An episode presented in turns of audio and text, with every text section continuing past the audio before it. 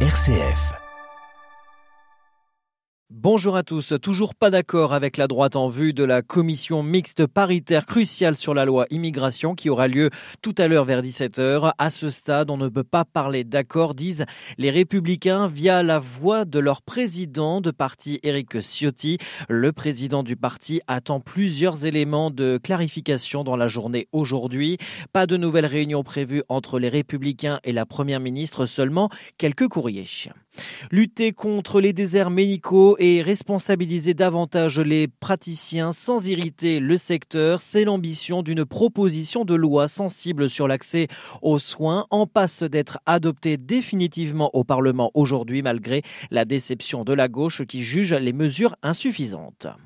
Le pic de crue de fleuve Charente, qui reste placé en vigilance orange, a été atteint hier après-midi. À Sainte, ville régulièrement inondée, 1000 maisons ont été touchées et environ 150 personnes évacuées dans une trentaine de rues, a indiqué le maire Bruno Drapon. C'est moins que lors du dernier épisode en février 2021, à savoir 600 évacuations. À l'international, l'armée israélienne a annoncé avoir découvert le plus grand tunnel du Hamas sous la bande de Gaza assiégée. Ce tunnel a été dévoilé à la presse au 72e jour de la guerre.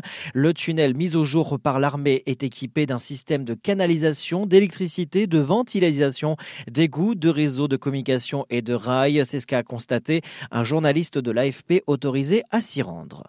Dans le même temps, la ministre française des Affaires étrangères a appelé en Israël à une nouvelle trêve immédiate et durable dans la bande de Gaza, se disant préoccupée par la situation des Palestiniens et des otages israéliens. Trop de civils sont tués, a déclaré Catherine Colonna. Les Palestiniens n'ont pas à payer pour des crimes terroristes qui n'ont pas commis. Ouverture à Hong Kong du procès de l'ex-mania des médias pro-démocratie Jimmy Lay. Il risque la prison à vie pour des accusations de collusion avec des forces étrangères.